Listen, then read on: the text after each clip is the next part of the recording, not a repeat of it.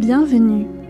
Vous écoutez Un monde sans hiver, un podcast en collaboration avec la chaîne YouTube Learning by Doing par Vernon Deck. Un monde sans hiver. Un monde sans hiver. Vous avez rendez-vous avec l'autre bout de la Terre. Un monde sans hiver.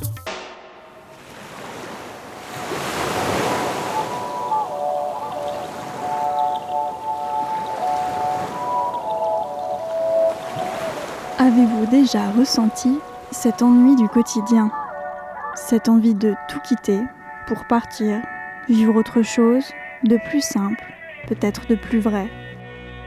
J'ai souvent cette drôle d'impression de ne pas être exactement à ma place, de ne pas vivre pleinement ce pourquoi j'ai été faite. C'est pourquoi j'ai décidé de tout plaquer, mon job, mon appartement, mes petites habitudes. Durant six mois, je vais tenter un autre mode de vie sur le voilier de mon compagnon en Indonésie. Et si tout comme moi, vous envisagez de tout quitter pour partir à l'aventure, que vous avez envie de découvrir le monde, ou bien que simplement vous aimez écouter des récits de voyage, cette émission est faite pour vous.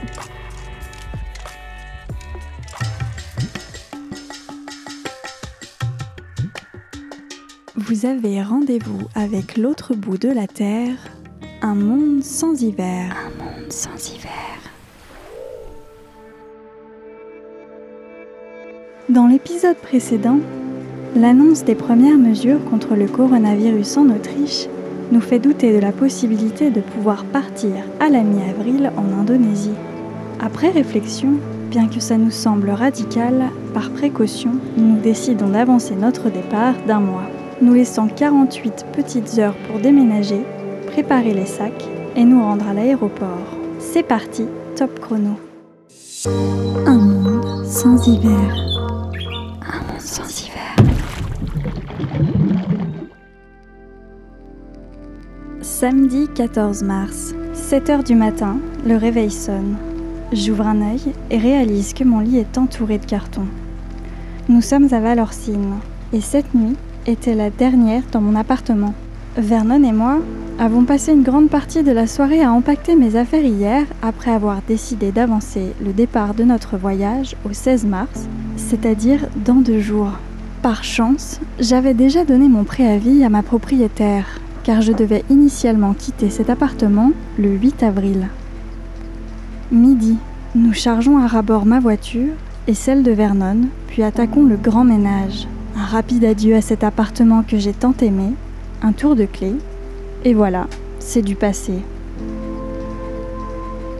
Je monte dans ma voiture et prends la route pour la Savoie. Mes affaires vont rester en pension chez mon père durant mon voyage. Je vais inonder sa maison de mes cartons faits à la va-vite. En milieu d'après-midi, j'arrive chez mon père. Vernon est déjà là et mes frères et sœurs s'activent à décharger mes cartons de la voiture. Il fait beau, L'air est doux, je n'arrive pas du tout à réaliser que dans moins d'une semaine, je serai à l'autre bout du monde. Mes cartons sont déchargés et posés aléatoirement ça et là dans la maison. Je me sens un peu coupable de ne pouvoir les ranger correctement car déjà je dois préparer ma valise pour l'Indonésie. Je dois ressortir mes affaires d'été, choisir ce qui me sera le plus utile et essayer de ne rien oublier. Je dis bien essayer. Nous partirons demain à l'aube récupérer les affaires de Vernon. Dimanche 15. Il est 6 heures. Le réveil sonne. Et nous chargeons mes deux sacs dans la voiture de Vernon. Une bise. Prenez soin de vous. Bonne chance. Et me voilà dans la voiture à faire des signes de la main par la fenêtre. Mes parents vont me manquer. Il est 8 heures et nous sommes sur l'autoroute suisse sous un beau soleil. La route est déserte. 11 heures, nous arrivons à Grindewald, chez le frère de Vernon. C'est ici que Vernon laisse ses affaires d'été durant sa saison d'hiver. Je bois un thé avec sa famille. Nous échangeons quelques mots sur la fermeture des domaines skiables dans les différents pays, nos craintes pour la suite et les détails de notre départ précipité. À midi et demi, tout est prêt. Les affaires de Vernon sont sur la banquette arrière. Nous reprenons la route vers l'Autriche. Vernon y a laissé ses appareils photos, ses sacs étanches et caméras lors de ses derniers jours de travail avant que les stations ne ferment. nous redoutons que ce soit difficile de s'y rendre suite à l'annonce de quarantaine de certaines villes. Finalement, nous passons la frontière sans problème. Il n'y a d'ailleurs aucun garde-frontière. À la station essence, Vernon revient avec un ticket de jeu à gratter. Les icônes se dévoilent sous ma pièce de monnaie. Un soleil, deux soleils, un voilier. Je n'ai peut-être pas gagné cette fois, mais ces pictogrammes me semblent de bon augure. Il est 16 heures. Nous arrivons sans encombre à l'appartement où Vernon a laissé son matériel. Le temps d'un thé, et de nouveau, nous revoilà sur la route. Il est 17 heures, et il nous reste une dernière étape en Autriche. Nous devons rendre la voiture de location de Vernon. L'idée d'abandonner ce dernier repère me rend un peu nerveuse. Une fois la voiture rendue, nous aurons nos énormes sacs à trimballer en train jusqu'à l'aéroport de Zurich. Et ce encore pour quelques jours jusqu'à l'arrivée sur le bateau. Je réalise alors à quel point notre départ est imminent. Je me perds dans mes pensées. Quand au bout d'une allée, j'aperçois des rangées de voitures, désossées, éventrées, en soins intensifs. Nous y sommes. C'est le garage de la voiture. Nous devons la laisser ici. Nous nous garons et une figure souriante vient saluer Vernon. Il nous annonce qu'il nous déposera à la gare dans un moment. En attendant, il est grand temps de boire une bière.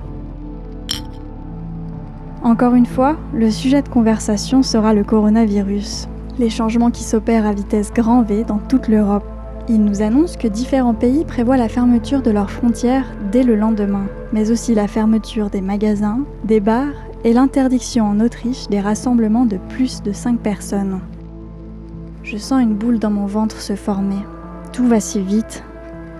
Je repense à ce jeu à gratter qui semblait m'annoncer que nous avions pris la bonne décision, mais si ce n'était pas le cas.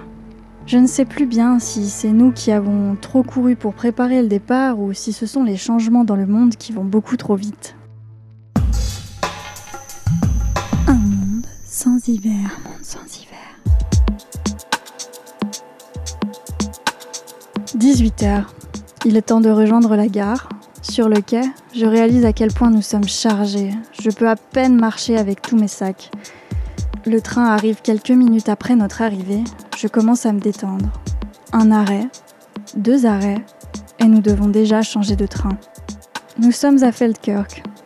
Je suis assise sur un banc pour garder les affaires, et pendant ce temps, Vernon part se renseigner au guichet sur le prochain train et acheter nos tickets. Un homme, non loin, se lève et repart avec son chien. Il me souhaite une bonne soirée et de prendre soin de moi. Je souris. Vernon apparaît quelques minutes après, la mine déconfite. Le service ferroviaire vient de s'arrêter en Autriche à cause de l'épidémie. On lui a indiqué un bus que nous pourrions prendre pour nous rendre en Suisse. Nous devons passer par le Liechtenstein. Arrivé à l'avant du bus, des banderoles jaunes et noires rayées empêchent l'accès et une note en rouge indique quelque chose à propos du coronavirus. Le chauffeur, masqué, nous indique qu'il ne peut pas nous vendre de billets pour limiter les contacts physiques. Nous commençons à paniquer. Comment allons-nous nous rendre en Suisse? Vernon retourne à la gare et finalement la dame du guichet finit par nous vendre deux billets et nous montons par l'arrière du bus. Le trajet dure des plombes. Nous nous arrêtons à chacun des arrêts et il y en a un nombre incalculable. Me reviennent en mémoire les mots de Vernon ce matin. Il me disait que d'après lui, on avait 50% de chance d'arriver jusqu'à l'aéroport de Zurich et de partir. Je l'avais traité de pessimiste en riant. Je dois avouer que je commence à le croire. Je regarde le chauffeur de bus se laver les mains frénétiquement au gel hydroalcoolique entre chaque arrêt. 21h, nous descendons enfin à Sagan. Sur le quai, il fait froid. Nous n'avons pas pris de veste d'hiver car nous ne souhaitons pas nous encombrer, mais le vent me le fait regretter. Après une vingtaine de minutes, nous montons dans un train pour Zurich. Dans le wagon, l'ambiance est légère et détendue. J'observe de loin un groupe d'étudiants qui jouent aux cartes en buvant de la bière. Ils rient fort. Mais moi, j'ai du mal à me détendre. Nous sommes en mouvement depuis 7 heures du matin, nous avons traversé 4 pays et je suis épuisée. À 23 heures, nous sommes dans l'aéroport de Zurich. Nous prenons une navette jusqu'à l'hôtel. À minuit, nous sommes dans notre chambre, exténués. Nous avons 5 heures devant nous avant le prochain réveil. 5 heures pour dormir avant de nous rendre à l'aéroport et prendre notre avion. La nuit va être courte. Lundi 16 mars, c'est le grand jour, le départ. Un rapide brossage de dents, un thé vite avalé et nous voilà dans l'aéroport de Zurich. Nous enregistrons nos bagages, achetons notre dernier croissant et attendons patiemment d'embarquer dans notre avion. 8 heures, les réacteurs de notre avion donnent toute leur puissance. J'observe avec un mélange de plaisir et de nostalgie les Alpes enneigées s'éloigner peu à peu par le hublot.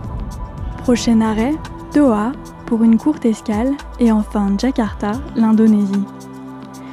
J'ignore encore à ce moment que le chemin jusqu'au bateau sera semé d'embûches, mais peu importe. Pour le moment, je souffle. Nous sommes en route vers l'Indonésie. Dans le prochain épisode, vous découvrirez pourquoi nous n'avons pas pu embarquer dans l'avion pour Sorong, ville nous permettant de rejoindre le bateau.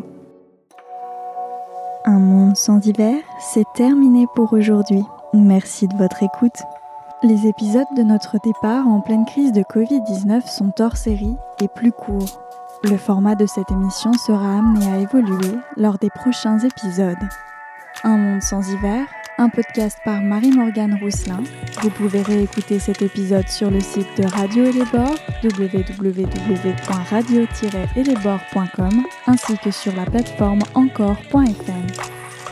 Retrouvez mes aventures et explorations en images dans une version anglophone sur la chaîne YouTube de Vernon Beck, Sailing Learning by Doing. Si vous avez aimé cet épisode, que vous avez des questions sur mon départ ou sur mon voyage en voilier, n'hésitez pas à m'écrire sur la page Instagram de mon émission at Un Monde Sans Hiver ou sur le site de Radio Bords. On se retrouve dans 15 jours pour la suite de mes aventures. À bientôt!